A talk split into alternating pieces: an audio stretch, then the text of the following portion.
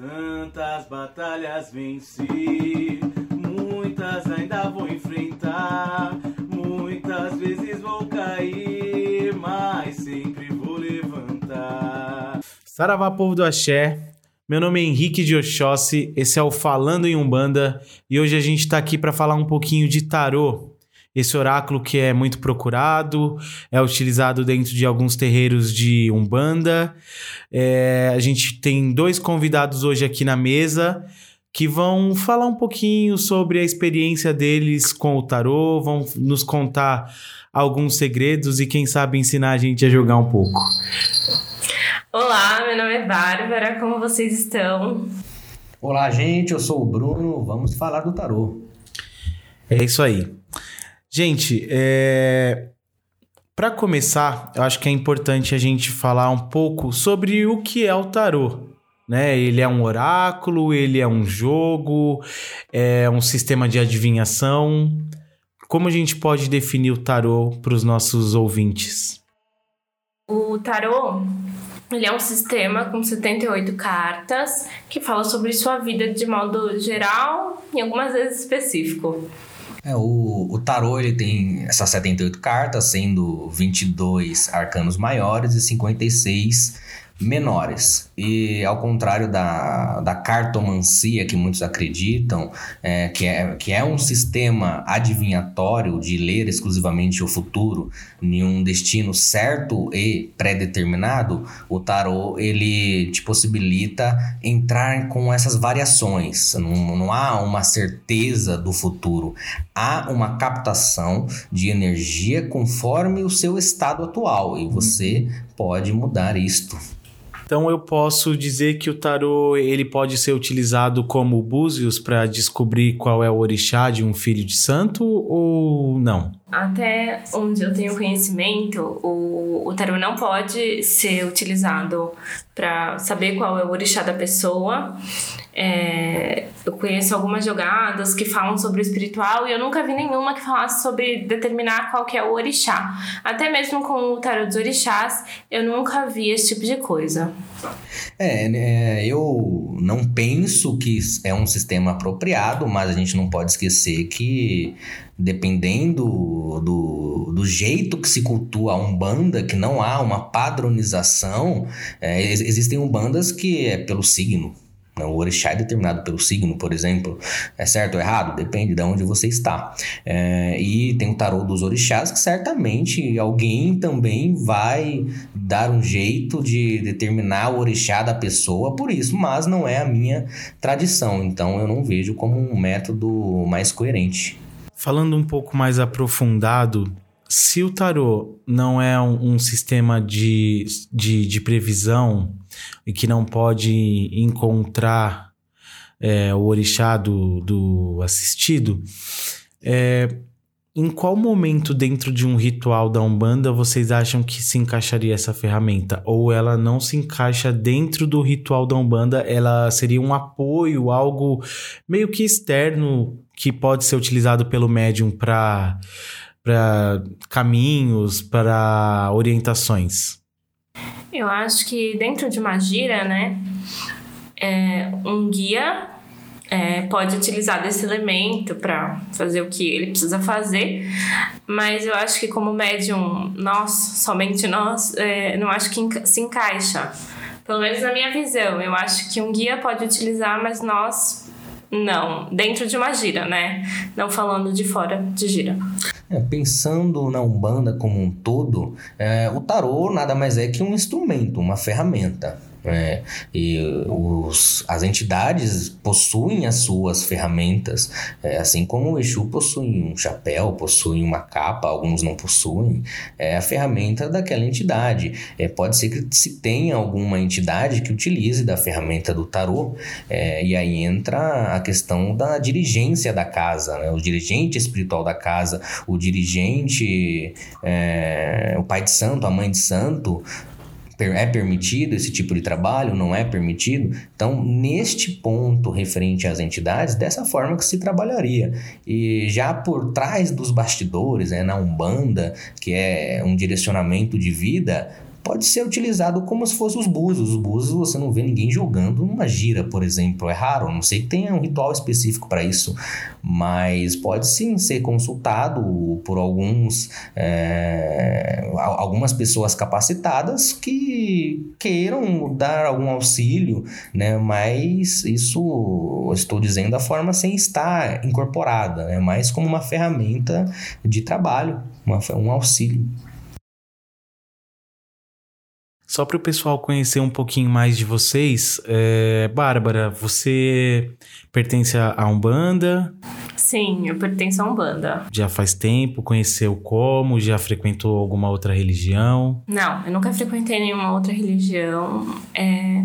Eu conheci, na verdade, o candomblé primeiro. E aí eu fui obtendo mais conhecimento e acabou que eu fui pra Umbanda, mas que eu sou ativa dentro da Umbanda faz um ano. Antes da, de você entrar pro terreiro, Bárbara, antes de fazer parte da corrente, de visitar através de assistência, é, nenhuma outra experiência, nada? Igreja, sei lá, budismo? Bom, Sim, é, quando eu era nova, meu pai me obrigou a fazer catequese, mas enfim, a gente brigava muito porque eu sempre detestei entrar em igreja.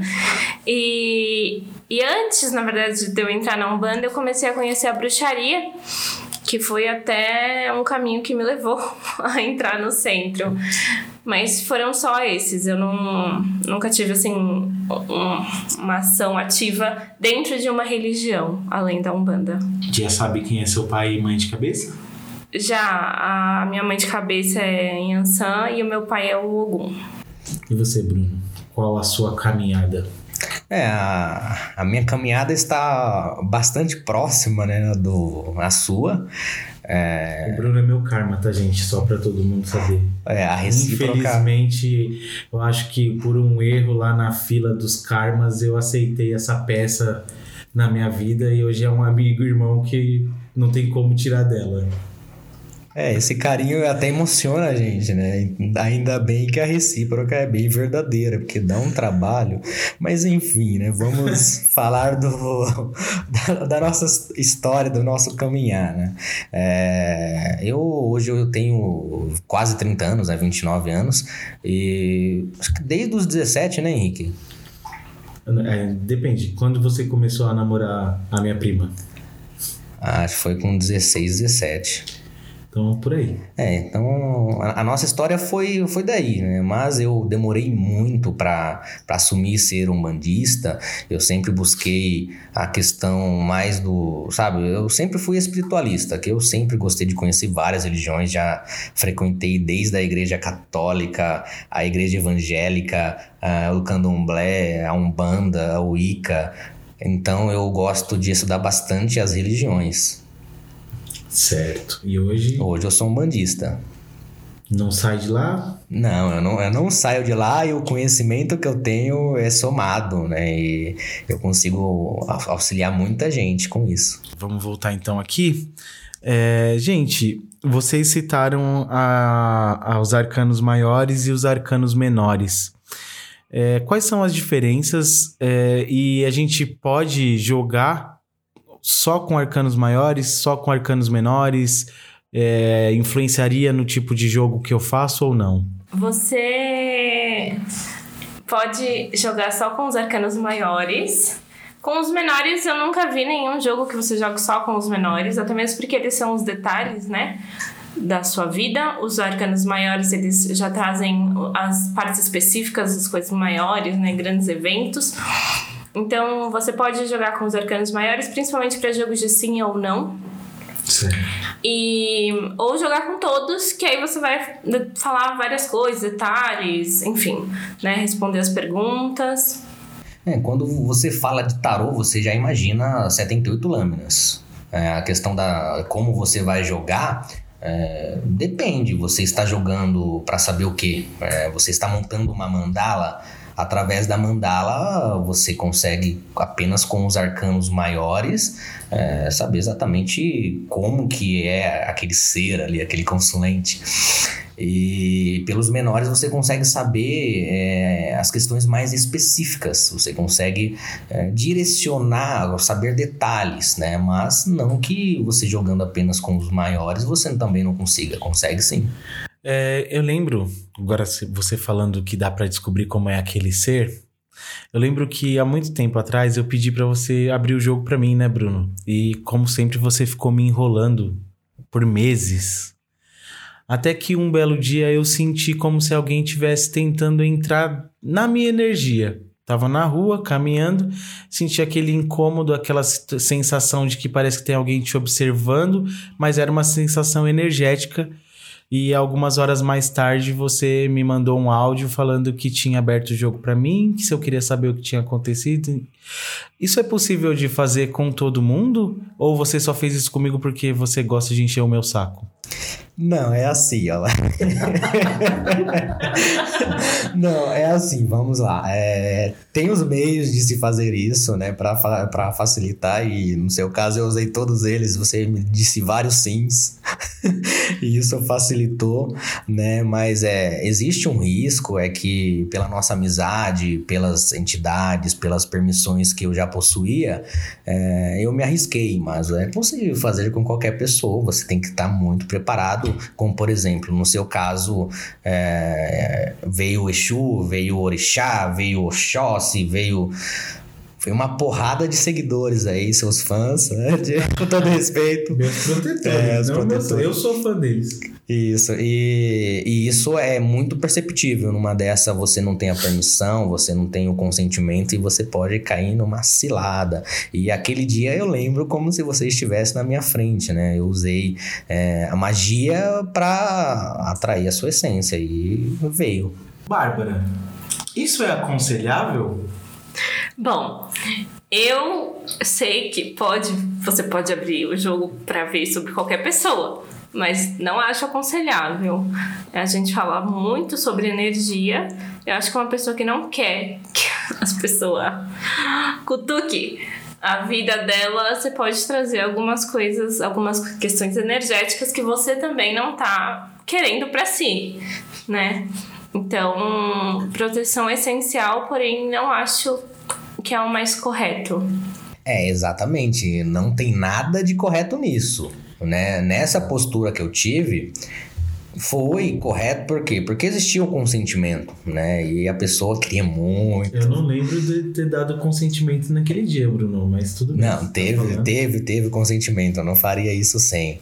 É, e não é aconselhável, viu, gente? E assim, tem pessoas que usam deste conhecimento para prejudicar alguém. É como se fosse uma reza, né? É aconselhável você rezar na cabeça de outra pessoa não sei, qual que é a sua determinação? Para que, que você está fazendo isso? É curiosidade? É auxílio? Então não é aconselhado, não. Gente, o tarô, enquanto oráculo, ele serve somente para isso? Ou eu posso buscar outros aprendizados dentro dessa ferramenta? Eu tenho uma outra utilização para o tarô que não seja só vislumbrar o futuro? O tarô é, você pode, né, ver o futuro de, alguma, de certa forma. Porém, eu, Bárbara, não gosto muito de jogos que falam sobre o futuro, que eu acho que são muitos caminhos, muitas decisões que você pode tomar e mudar, e até mesmo porque eu acho que não, não colabora muito para a vida da pessoa. O que eu mais gosto com o tarô é são os aconselhamentos, é, é, você poder falar da pessoa, do eu interior daquela pessoa, de como a pessoa pode melhorar para melhorar a própria vida. Então, eu quase nem tenho jogos de tarô com é, previsões. Normalmente eles são sobre aconselhamento. É, a ideia do tarô é realmente esse grande conselheiro, né? Essa é a é a premissa principal, né? o grande conselheiro. Você deve ter a, a cautela de aconselhar e não escolher pelo outro, né? Se for o caso, é, para você não assumir um karma que não é seu. Então você deve é, mostrar os caminhos. Ah, eu devo viajar em tal lugar, eu devo fazer isso, devo fazer aquilo. Tá, se você fizer isso, se você não fizer aquilo, as possibilidades são essas. É, siga em frente, faça o que você entender melhor, porque é algo à parte, não é algo seu. E fora essa questão né, de, de ser um grande conselheiro, o tarô é um instrumento mágico incrível.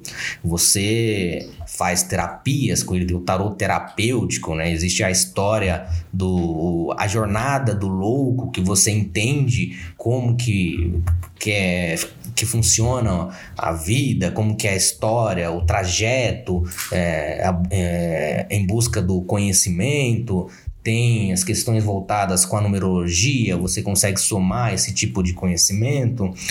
É, magias com o tarô, meditações, enfim, o tarô é uma ferramenta que soma a muitos outros conhecimentos, não apenas esse método de perguntas e respostas e de enxergar determinada situação. Como vocês conheceram? Como vocês chegaram até o tarô? É, existe uma escola específica? Existe uma forma correta de se aprender a jogar? Bom, eu fui porque eu sempre gostei. Então eu comecei a ver vídeos no YouTube, eu comecei a ler artigos e aí eu fui, comprei o meu primeiro tarô, é, veio um livro e eu fui aprendendo, adquirindo conhecimento. Então eu nunca tive assim uma escola, nunca tive ninguém para falar assim, ah, ó, desse jeito é melhor. Eu fui pela minha intuição mesmo.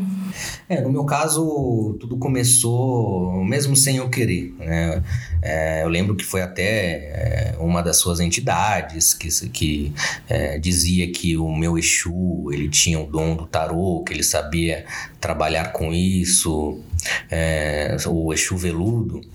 E, e aí, um determinado momento, né, eu sem buscar por isso, é, eu recebi uma intuição, eu, eu aprendi né, a, a, ouvir as entidades e ele me levou a caminho de um mestre, né, que esse mestre ele dava, dava cursos, dava aula, falava sobre espiritualidade e foi um pontapé inicial. Isso foi lá em fevereiro de 2013 a partir daí, é, a prática faz que a intuição aflore e os guias eles auxiliam. Então, foi por aí. Um de vocês claramente teve uma. Como é que eu posso dizer? Uma missão de, de conhecimento mais pro lado teórico, primeiro, né? Bruno foi atrás de, de estudar com um mestre e a Bárbara foi uma coisa mais intuitiva. Vocês acham que isso traz alguma diferença na hora de jogar, na hora de, de apresentar o jogo para alguém? Pode modificar a visão da pessoa em relação a isso? É, eu vou dar um exemplo né, um pouco engraçado até, não sei. É, Cavaleiros do Zodíaco. Né? Vocês conhecem? Já, já ouviram falar? Já ouviu, Bárbara, falar do Cavaleiro do Zodíaco? Opa, claro, infância total. Então vamos lá, como que funcionava, né, os Cavaleiros do Zodíaco? Essas eram pessoas escolhidas, né, no caso do tarô depois talvez vamos até falar sobre, sobre isso, mas essas pessoas, cada um tinha o seu trajeto, tinha a sua trajetória, uns tinham um mestre que ensinava de uma forma, outros tinham outros mestres, outros não tinham ninguém, e todos eram cavaleiros. Assim acontece também com muitos tarólogos, né? Uns têm um caminhar sozinho, outros têm uma pessoa que pode contar e, e não quer dizer que se você tem um mestre você vai ser o melhor. Assim como não quer dizer que se você desenvolveu a sua intuição na forma solitária, você também vai ser melhor. Não, existem os dois piores e os dois melhores. Você pode ter um mestre muito bom e ser péssimo, e você pode não ter ninguém e ser excelente. E o inverso também vale.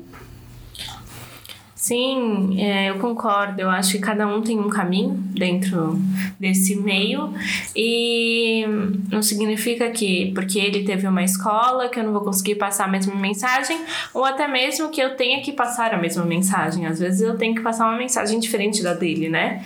Isso é varia de pessoa para pessoa. E o que é muito importante também é o depois, né? Você aprendeu a jogar o tarô. O tarô vai começar a se comunicar com você. E isso eu vejo como mais de 70% da qualidade, né? Se a gente for ponderar, ah, mas a pessoa é boa, não é boa. É, isso vai depender da sua comunicação com o seu próprio baralho. O baralho, ele comunica com você. Acho que essa é uma questão que não é só minha. Quando a gente vê ou fala de tarô, ou vai numa, em algum lugar que tenha muitas referências, a gente percebe que existem vários tipos de baralho. Vocês até citaram que tem o tarô dos orixás. Existem muitos baralhos diferentes dentro do tarô. Isso modifica a forma de jogar, ou melhor, modifica o que vem na carta, o significado de cada carta, ou é apenas desenho? Bom, sim, tem muitos, muitos, muitos, muitos, muitos tarôs diferentes. É, normalmente não muda muito o significado, é muito diferente, é muito difícil mudar o significado das cartas. Porém, com imagens diferentes também vem mensagens diferentes, né? É, para uma para um sistema ser um tarô, ele tem que seguir o sistema Marcélia, ou seja, 22 arcanos maiores, 56 menores. Mas de resto, é, esse ponto é, é, muito interessante, né? Que o tarô tradicional é este que a Bárbara ela acabou de dizer, né? Que é a tradição lá, a jornada do louco, né? 22 maiores e 56 menores. É, mas existem outros é, tarôs que ainda seguem essa quantidade de carta e que o significado é diferente, como por exemplo o tarô de Osho, né? Totalmente diferente. É, o tarô do, dos Exus, também pode ser que tenha uma outra forma de linguagem, é, mas os tradicionais que eu gosto bastante, né, a Marcélia, o de White, é, só que ainda assim você vai acabar tendo um que é o seu queridinho. No meu caso é o tarô mitológico. Eu também uso o tarô mitológico e eu tenho o tarô de Osho. E, e eu sinto muita diferença, né? O tarô de Osho, eu. Toda vez que eu jogo com ele, eu sinto que eu sempre tô falando sobre questões espirituais por ele ser um tarô muito reflexivo, né? E o tarô mitológico não, eu sinto que consigo falar sobre espiritualidade, porém muito sobre vivência, né? Sobre a vida. Então é, eles são bem diferentes, mas em geral, se você não for para lados tão extremos, eles são muito parecidos, né? Você citou mais ou menos umas duas, três vezes, Bruno, a jornada do louco. Você pode explicar melhor o que seria essa jornada? Porque eu acho que fica interessante a gente entender se ela baseia o, o jogo nisso. É, tem muito significado? A pessoa precisa conhecer essa jornada para poder jogar? Embora a Bárbara esteja fazendo uma afirmação aqui super positiva, a resposta é não. Não, na minha concepção tá? É, a pessoa não precisa entender essa questão da jornada do louco. Tem gente que joga tarô extremamente bem e nunca ouviu dizer sobre isso. É, mas o que, que é isso? É como se fosse a essência dos arcanos maiores. Né? Os arcanos maiores, as 22 cartas, elas formam essa jornada, que é como se fosse a sua jornada de vida. Tarô, no conhecimento antigo, na tradução bem é, literal, seria o que? Caminhos de vida. Então, por isso que vem essa questão da jornada do louco, né? É, é uma pessoa que está caminhando, ela, é, ela se, se inicia começando pelo mago, vai adquirindo conhecimentos, tem uma fase que ela é muito é, imatura, ela vai se desenvolvendo, chega a questão da adolescência, ela se torna adulta, ainda assim tem obstáculos, tem que se desprender de muitas situações e depois refazer tudo aquilo que já um dia tinha feito e é um ciclo, né? Ela quanto mais conhecimento ela busca, ela vai sentindo que ela não sabe tudo. Então, talvez daí que venha essa questão da jornada do louco. É, pra mim, eu tenho uma visão um pouco diferente da do Bruno, mas eu acho que a, a jornada do louco, né, como ele diz, eu acho que ela é uma ótima base para você poder construir seus conhecimentos. Porque normalmente o tarô a gente não vai falar sobre o extraterrestre, né? A gente vai falar sobre a gente. então, é, a gente, nos arcanos maiores, a gente vê muito da nossa vida. Nossa, mas isso aqui, tal momento aconteceu. Nossa, mas aquilo ali realmente, né? Tem tudo a ver. Então, eu acho que esse conhecimento ele é muito importante, essencial para você poder ter uma, uma conexão melhor, poder passar uma mensagem mais complexa. É, eu não disse que deixa de ser importante, isso é muito relevante, tá? O que eu estou dizendo é que muitas vezes o tarólogo, ele tem este conhecimento implícito, ou seja, é algo oculto com ele, ele não sabe necessariamente dessa questão da jornada do louco. Se a pessoa ela começar a estudar, ela buscar uma escola de mistérios, ela vai se deparar com isso, mas não necessariamente a pessoa precisa saber, ah, existe uma jornada chamada trajeto do louco não. Ela vai saber o significado das cartas independente desse conhecimento. Visando esse ponto que vocês dois falaram, é, a gente entra numa outra situação que eu acho bem interessante. Eu tenho dois tarôs. Eu tenho o tarô dos orixás e eu tenho o tarô dos exus. Particularmente não comecei a estudar. Quando eu pego alguma carta, sim, tenho alguma intuição, mas sempre me vem na cabeça a ideia de que eu preciso estudo para poder desenvolver aquilo e quem sabe algum dia abrir o jogo de alguém. Eu não me sinto preparado e também não tenho essa pretensão pelos próximos anos, eu poderia dizer. Na concepção de vocês, é, é necessário estudo? É necessário somente intuição? É uma conjunção das duas coisas para que você possa jogar? Para mim é um conjunto dos dois. Ter intuição é ótimo, mas até aí a gente vê pessoas que têm intuição e não utilizam baralho para falar, elas simplesmente falam, né? Mas se você quer jogar tarô, você tem que ter um conhecimento. Na minha visão, eu acho que é um conjunto dos dois. É você ter o conhecimento prático do tarô, né? Conhecer as lâminas, saber o que elas falam e, e ter a intuição para você poder passar o além daquilo, né? É, no meu ponto de vista, é exatamente isto também, né? Só que a intuição ela é inevitável. Quando a gente fala de tarô, se torna inevitável. A clarividência, por exemplo, que é um dom, ela vai vir escancarada através das imagens do tarô. Então você acaba tendo intuições, você acaba é, sentindo a energia sua, do consulente, é, e o estudo é extremamente importante, porque antes de se pensar em tirar a carta para outra pessoa, há de se pensar na sua preparação energética. E antes também da sua preparação energética, é necessário você ter o conhecimento que você vai precisar ativar essas cartas, que não é simplesmente pegar um baralho e jogar. Né? Tem um ritual, tem uma consagração, tem um preparo físico, um preparo mental, um preparo espiritual. Fazendo uma analogia, no búzio é, é necessário que você, para jogar, conheça os itãs. É, alguns, pelo menos no meu conhecimento, isso pode ser diferenciar de nação para nação ou de terreiro para terreiro. A gente tem que respeitar o, o conhecimento de cada pessoa mas são 303 itãs e é através deles, que são contados pelos Odus, que a gente tem as caídas, são 16 búzios.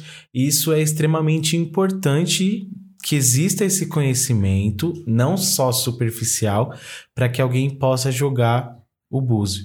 Né, para que alguém possa abrir o jogo e conversar com os orixás através do jogo de búzios.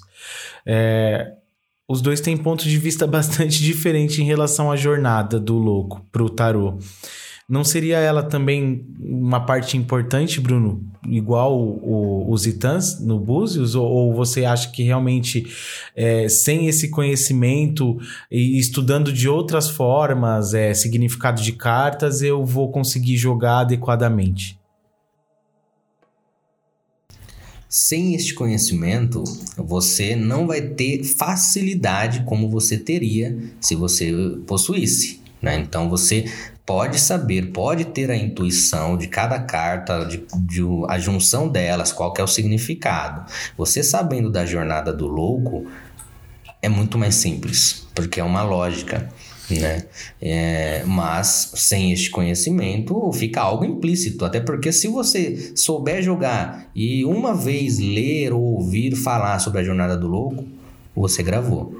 Por isso que eu digo que não é algo imprescindível para que você consiga realizar é, o seu jogo, mas é algo que é importante que todos que possuem o interesse de jogar tarô que tenham esse conhecimento, que isso vai facilitar muito. Quando o Bruno fala sobre não necessário de ter esse conhecimento, eu não, eu não consigo muito entender como a pessoa não tem.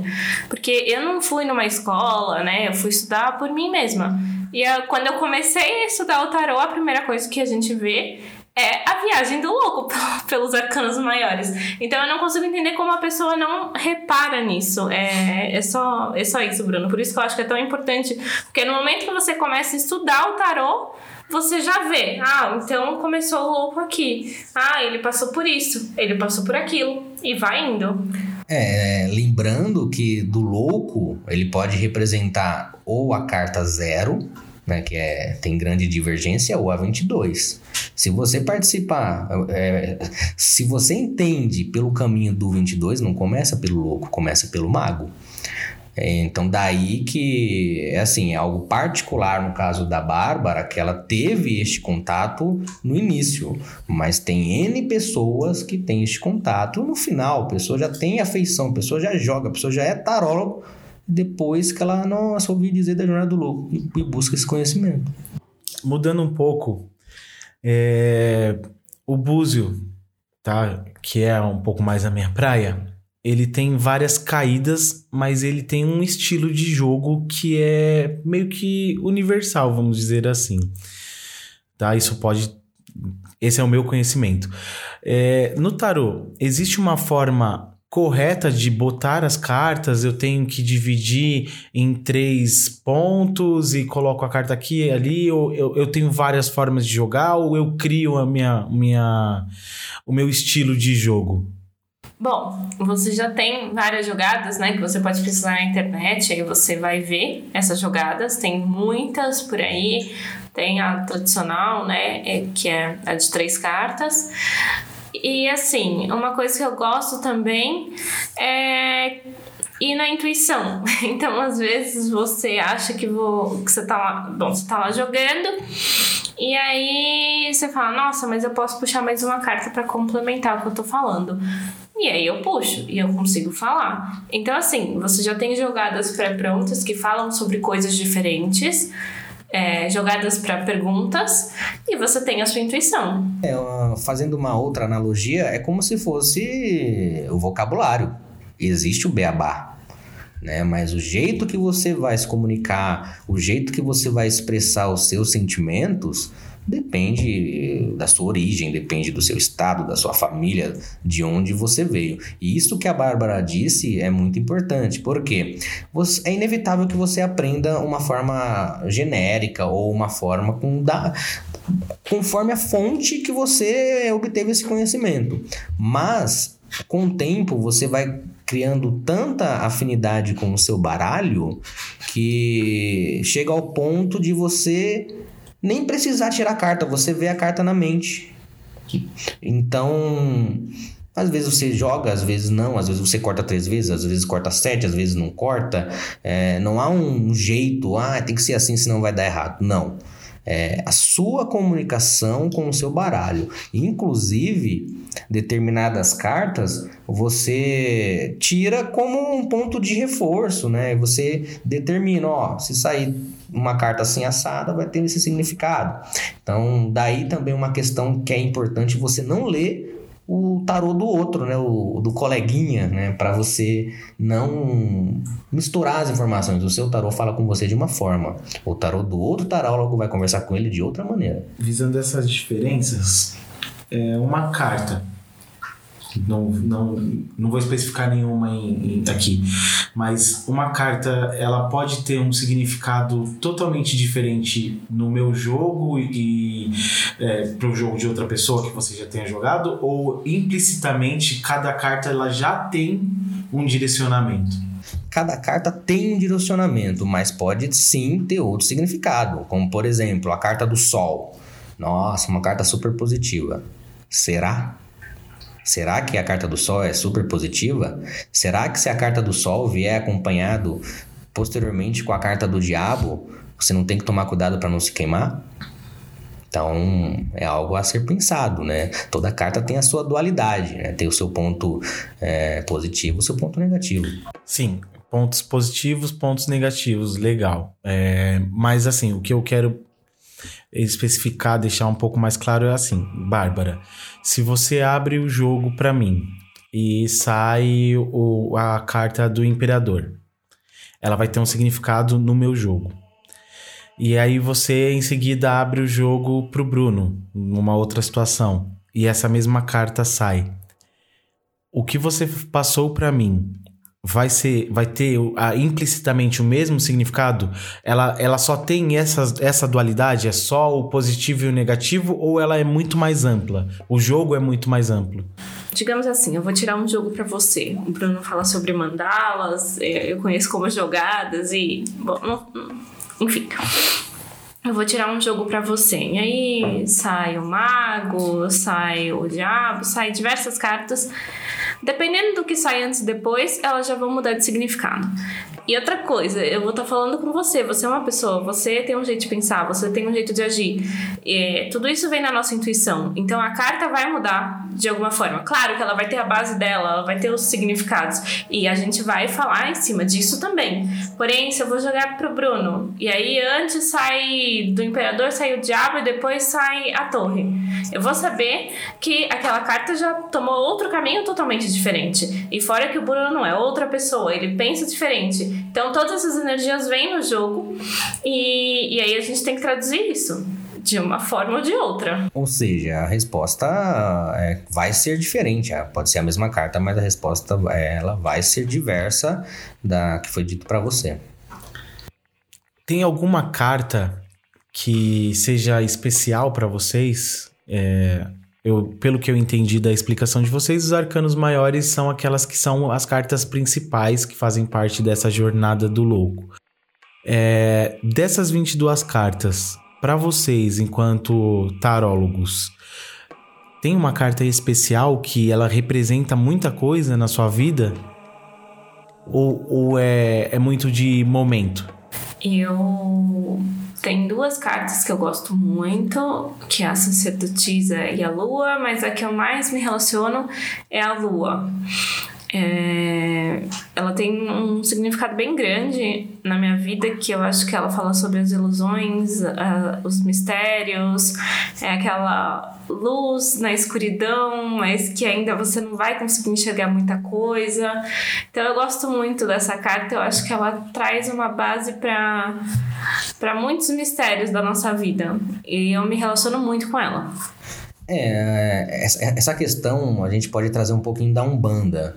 É, você tem o seu pai, sua mãe de cabeça, mas a todo momento é este orixá que você está irradiando, é este orixá que, você, que está trazendo a força necessária que você precisa. Não, é, é, é, mutável, né? Eu tenho também algumas cartas que eu gosto bastante, mas é, mudam, né? Você a cada momento tem uma necessidade, você a cada momento tem a sua carta pessoal, digamos assim, é igual ao ano, todo ano muda, todo cada ano tem tem uma, uma diferença e é regido por um orixá, é regido por uma força, é regido por uma carta do, do tarô, e, e assim funciona no, no, no tarô também. Associando, pegando um gancho nisso que você colocou dos orixás, do, de ter uma carta que re, rege o ano, uma carta que, que vai reger a vida, é, você consegue, vocês, né? Vocês conseguiriam identificar em uma pessoa uma carta que rege aquela pessoa? Quando você, antes de jogar ou depois que você jogou, existe essa, existe essa analogia? Eu posso falar, olha, é, Talvez seja questão de momento também, mas posso olhar para alguém e falar: olha, hoje o Henrique ele está sendo regido pela morte, pela carta da morte. Isso pode acontecer?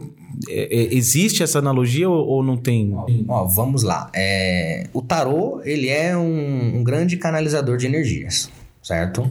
Então, é, é, é um pouco do inverso, né? Você, a sua energia é que traz a representação, o arquétipo daquela carta. Então, o, o, o tarô, com esse método de, de leitura, você consegue identificar, além disso, o que realmente, qual que é a sua essência, o que você espera né? O que, o que você busca, qual o seu objetivo e o como que você demonstra ser.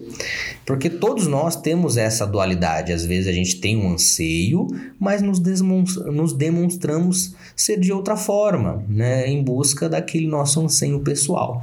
Então é possível a gente saber qual que é o seu perfil através desta mandala. Você perguntou sobre né, uma carta que tá te regendo. Eu acho que não é bem reger, mas eu acho que é te traduzir, sabe? Então, sim, eu posso um, um dia falar assim: ah, Henrique, hoje é, uma carta que está te traduzindo é o Papa, digamos assim. E aí eu posso falar quais são as características do Papa ou o Imperador, enfim. É, mas isso é uma questão de momento, não tem uma coisa assim que você fale no sua vida se traduz nesta carta, é muito complexo. Já partindo mais para para a parte final, a gente vê que tem muito assunto para falar de tarô e a gente não vai conseguir englobar tudo isso hoje. É, o que o tarô representa na vida de vocês hoje? Qual o significado dessa ferramenta para vocês? Para mim é uma ferramenta de autoconhecimento. Apesar de eu dar né, consultas, é, eu acho que é um jeito de você olhar para si muito, muito forte. Acho que é você ver as coisas que você mesmo esconde dentro de si mesmo. Então, para mim é isso. É. É, para mim também é, é, é, por este caminho, né? Um autoconhecimento, é uma, uma busca é, de um conselheiro sempre que você precisa, você tem esse suporte, você tem, assim como se tem as entidades, você também tem o tarô, né? Como, como que funciona, pelo menos comigo, quanto às entidades? As entidades você pode é, perguntar diretamente quando alguém está incorporado ou por si só, através da clara audiência, ouvir os conselhos. Só que tem momentos que você está totalmente transtornado, que você não sabe por onde ouvir os conselhos. E o tarô ele é uma forma que escancara para você a sua busca. Então, é um grande conselheiro diário. O tarô, eh, ele tem uma uma diferença do Búzio que ele tem respostas que eu poderia dizer mais compridas, né? É, o Búzio ele é muito pautado pelo sim e pelo não e pelo que vocês têm explicado para mim, é, o tarô ele ele engloba algo maior nesse sentido de direcionamento.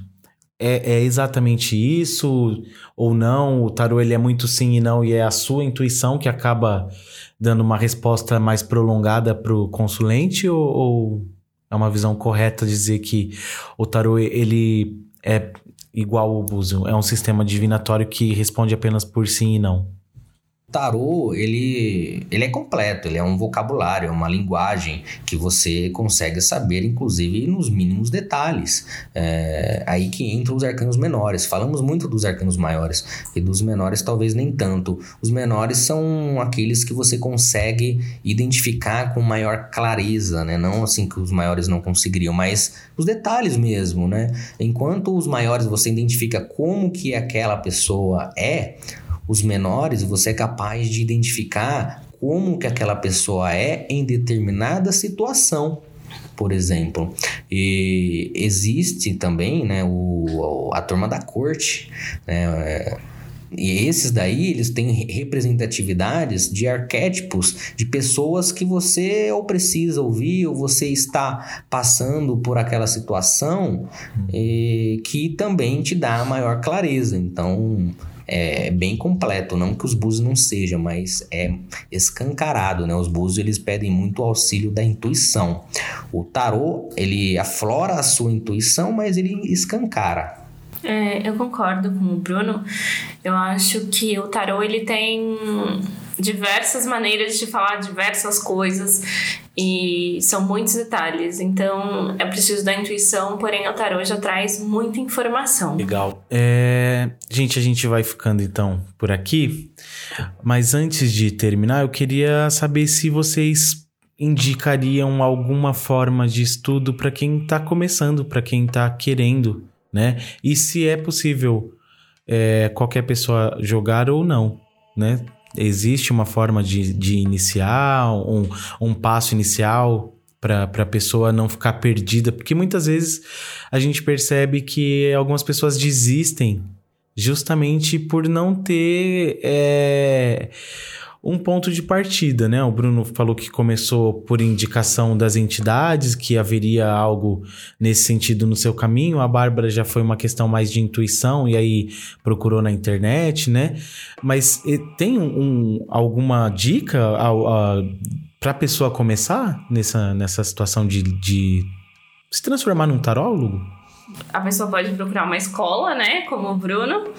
Ou eu, assim, para eu começar a aprender o tarô, eu comecei num blog chamado Oficina das Bruxas que é maravilhoso. Inclusive, a dona dele dá um curso ótimo de tarô. Eu sei porque já vi algumas coisas. É, mas qualquer pessoa pode aprender a jogar tarô. É claro que nem todo mundo vai ter caminho e a pessoa vai sentir isso. Mas qualquer pessoa pode. Ela aprendendo direitinho, estudando corretamente, porque precisa de estudo, ela consegue jogar tarô como qualquer outra pessoa. É, hoje com a globalização você vai ter o conhecimento de uma escola, né? Aconteceu comigo, aconteceu com a Bárbara. Ah, é um blog. Tem uma escola. Se for sério. Sim, é, o, o problema da globalização é esse. É, é sério não é sério? Então, por isso, dessa pergunta da, das fontes, né? Eu tenho, sim, algumas fontes para indicar que são de pessoas sérias. É, inclusive, eu tenho um espaço holístico que eu tenho a intenção, formando turma, de também indicar. É, temos, temos pessoas importantíssimas. É, no caso, né, uma das pessoas, tirando o, a, eu, né? Seria o o Daniel Atala, né? Ele é muito bom.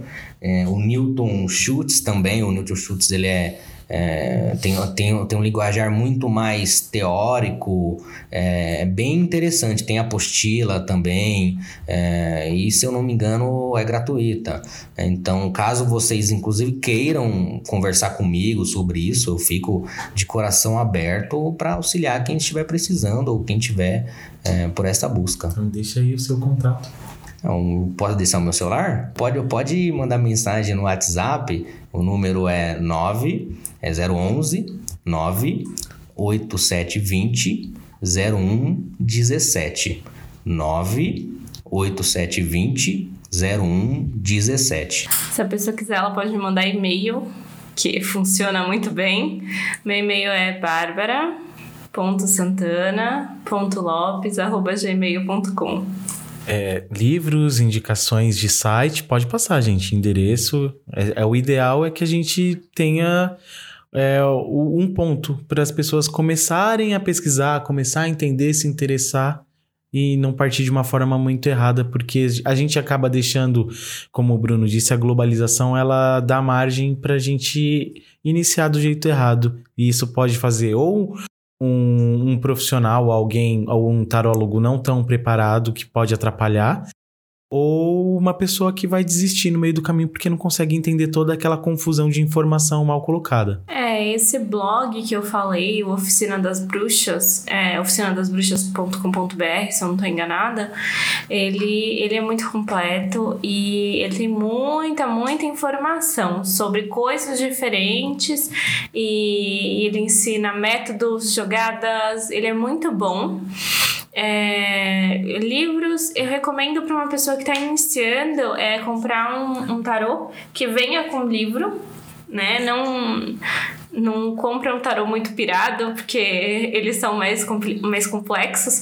Mas, por exemplo, o tarô mitológico, que ele é mais tradicional, mais calmo, ele vem com um livro e no próprio livro ele ensina bastante coisa. Então, se uma pessoa não está querendo procurar um curso, por exemplo, é um bom jeito de começar.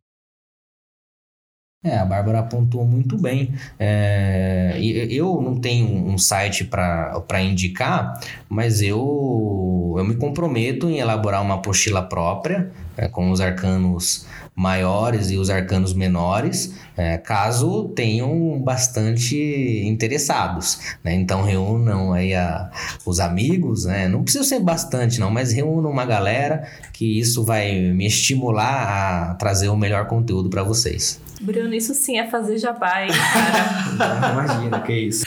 É isso aí, então a gente vai ficando por aqui. É, a gente promete voltar outras vezes, trazer é, mais coisas sobre o assunto do tarô. Foi bem legal, eu gostei. Muita coisa que eu não conhecia, eu passei a conhecer agora. É, Para quem não conhece, pode seguir o meu canal, né, no YouTube, cantando pra Umbanda. Também tem o, o Instagram, que é o CP Umbanda, né? O arroba CP Umbanda. E também tem o, o meu Instagram pessoal, que é o arroba Henrique de Oxóssi. Lá eu coloco os pontos que eu faço, os pontos que me são intuídos. É bem voltado para Umbanda, né? É, não tem muito sobre tarô. Pode ser que depois dessa conversa a gente comece a colocar alguma coisa nesse assunto também. E eu fico bastante feliz e espero que a gente consiga voltar não só com o assunto do tarô, vocês estão sempre convidados para participar aqui com a gente. Eu vou mandar um beijo, tá? Pro pessoal lá do terreiro da Jurema e do Laço Dourado. E também pro pessoal lá de Guarulhos, terreiro de Guarulhos, do Pai Joaquim e do Caboclo Cariri. Somos todos uma família só espiritual. Querem deixar beijos, abraços? É, eu agradeço também por, por este convite, né? E assim como o meu pai de santo, eu mando um beijo no coração de todos do terreiro, é, que inclusive já estou com saudade, em breve iremos estar juntos. É, e se for da sua permissão, Henrique, eu não me importo caso alguém queira falar comigo, falar contigo antes. É, é o que for mais fácil, né? O, a ideia aqui não é dificultar. Então, um grande abraço a todos e muito obrigado. Então fica aí, quem quiser falar, conhecer o Bruno, pode me mandar mensagem lá no Instagram que eu direciono para ele. É isso aí, o Falando em Umbanda fica por aqui. Um abraço, saravá e axé.